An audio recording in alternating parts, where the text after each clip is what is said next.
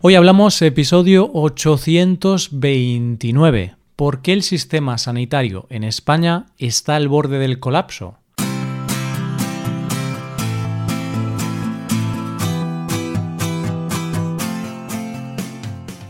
Bienvenido a Hoy Hablamos, el podcast para aprender español cada día.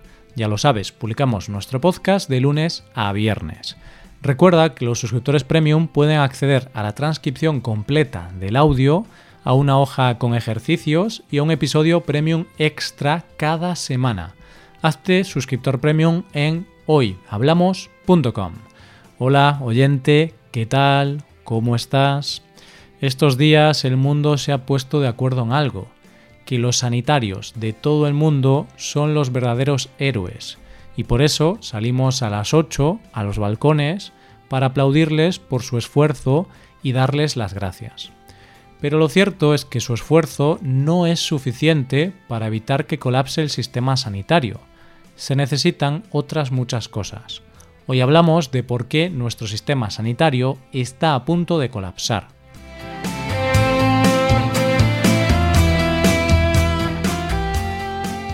Los españoles somos personas que presumimos de muchas cosas que tenemos en nuestro país. Presumimos de calidad de vida, presumimos de sol, presumimos de fiestas, podemos presumir de muchísimas cosas. Pero en realidad hay dos cosas de las que de verdad estamos sumamente orgullosos, de nuestra educación y de nuestra sanidad. Y es que estamos muy orgullosos de poder decir que tenemos una educación y una sanidad públicas y gratuitas para todos, cosas fundamentales para una sociedad justa.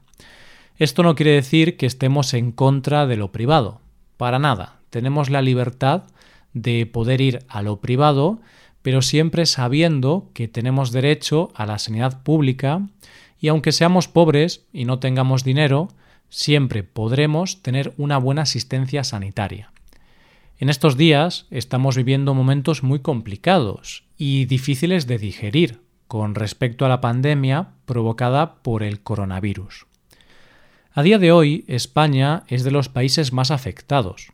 Los contagios crecen muy rápidamente, al igual que las muertes, y cuando escuchamos a los especialistas o nuestros gobernantes, escuchamos constantemente que nuestro sistema sanitario está al borde del colapso.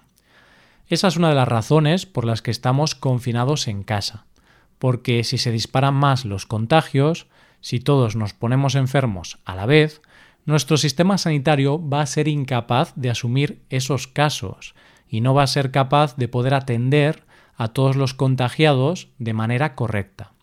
Y por esto mucha gente se pregunta por qué nuestro sistema sanitario no puede abarcar a todos estos enfermos, por qué está a punto de colapsar. De hecho, esta pregunta la hizo uno de nuestros suscriptores premium en el apartado de sugerir ideas para el podcast, y aquí la estamos respondiendo. En comunidades como Madrid, la comunidad más afectada, es tan grande el colapso sanitario que han tenido que habilitar hoteles como hospitales. Se ha creado un hospital de campaña en IFEMA, un pabellón enorme. Se han tenido que volver a contratar a médicos jubilados o a estudiantes de medicina que estaban en su último año de carrera. No hay material para todos los médicos, no hay camas y se ha llegado hasta el punto de tener que tomar decisiones sobre a quién merece la pena meter en una UCI y a quién no. Como decía, toda esta situación es terrible, pero los españoles sentimos también impotencia. ¿Cómo puede ser que teniendo un sistema sanitario tan potente, del que estábamos tan orgullosos, del que presumimos a lo largo y ancho de este mundo, ¿cómo puede ser posible que esté colapsando? ¿Qué ha pasado? Pues razones puede haber muchas y seguramente todas sean dadas por malas decisiones tomadas en el pasado, y esto sumado a una situación con la que no contaba nadie y que nos ha sobrepasado.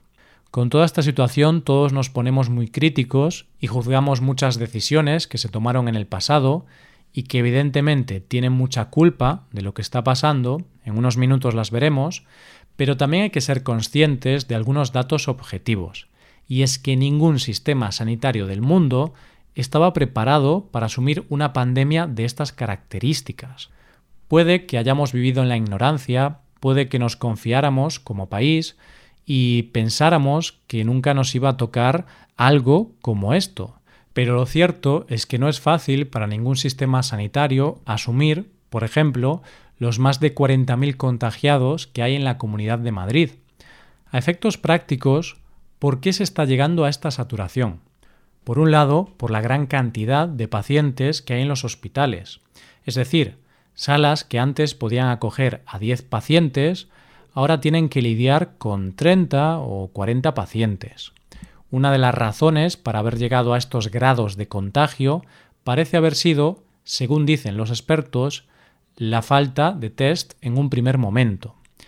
Es decir, si se hubieran detectado en un primer momento los casos de contagiados de manera más efectiva, a estas personas se las podría haber puesto en cuarentena preventiva y por lo tanto no habrían contagiado a más gente y así sucesivamente. Pero una vez que esto no se controló y llegados al punto actual, hay dos cosas que hacen que el sistema esté colapsando. Una es la falta de personal y otra la falta de material.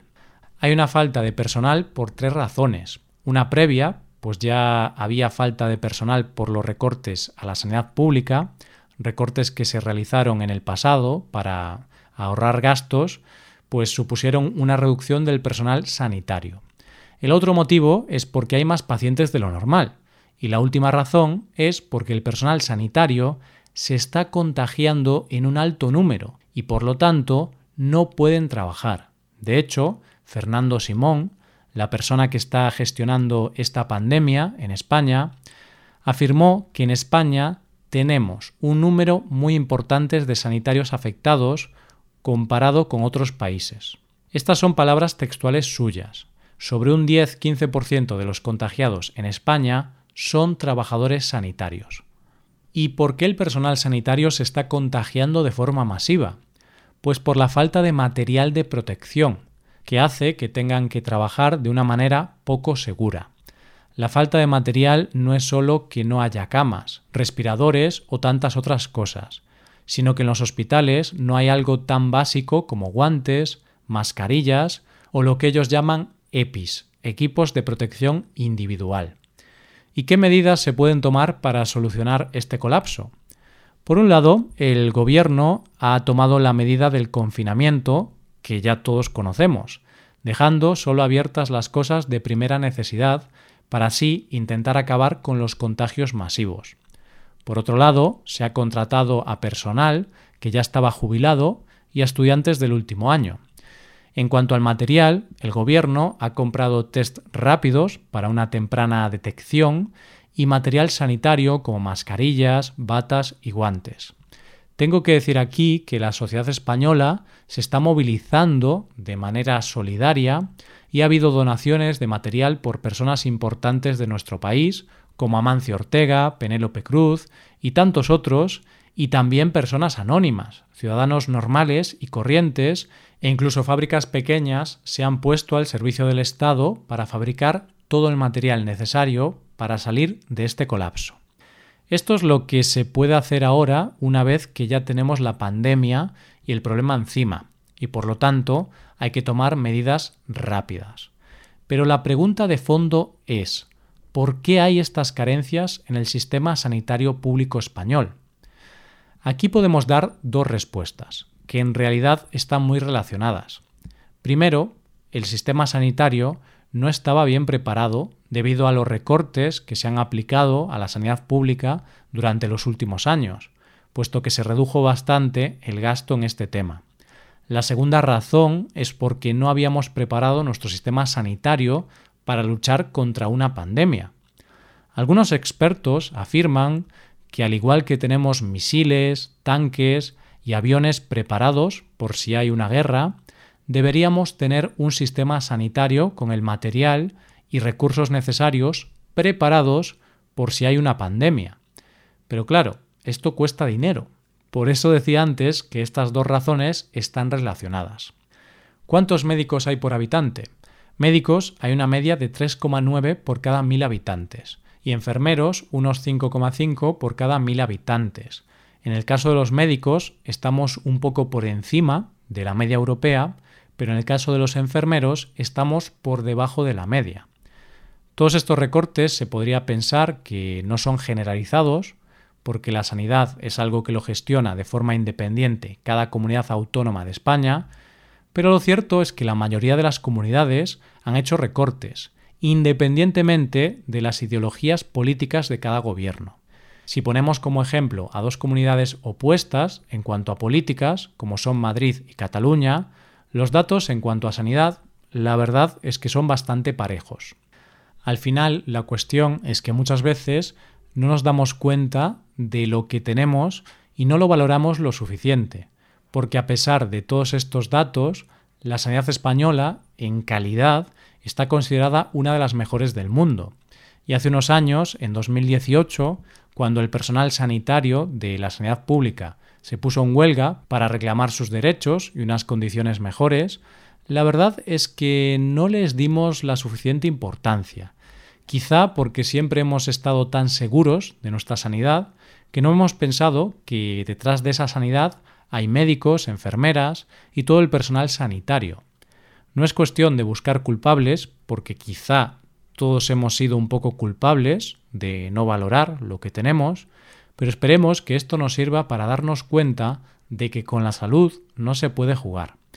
Y antes de terminar, tengo que decir que aunque aquí hemos buscado las razones por las cuales el sistema sanitario español está a punto de colapsar, y quizá he podido sonar un poco crítico, la verdad es que no es fácil esta situación para ningún país, hay que decir que esto que pasa en España está pasando en otros lugares y creo que en el mundo no hay ningún sistema sanitario que esté preparado para esto, pues la mayor parte de los países están tomando medidas drásticas para poder luchar contra esta pandemia. Algunos países están mejor preparados que otros, por supuesto, pero al final los hospitales y los sistemas sanitarios están diseñados para tratar a un número de enfermos que cada año es más o menos el mismo. Pero claro, ahora, con este nuevo virus, al tener tantos enfermos de forma tan rápida, es imposible asimilar esta sobrecarga. Y la pregunta que nos tenemos que hacer ahora es, ¿aprenderemos de esta experiencia y prepararemos nuestro sistema sanitario para luchar contra pandemias como esta en el futuro? Hasta aquí el episodio de hoy. Y ya sabes, si te gusta este podcast, si te gusta mm, el trabajo diario que realizamos, nos ayudaría mucho tu colaboración. Para colaborar con este podcast puedes hacerte suscriptor premium. Los suscriptores premium pueden acceder a la transcripción y ejercicios y explicaciones. Hazte suscriptor premium en hoyhablamos.com. Muchas gracias por escucharnos. Nos vemos en el episodio de mañana, donde hablaremos de expresiones en español. Pasa un buen día. Hasta mañana.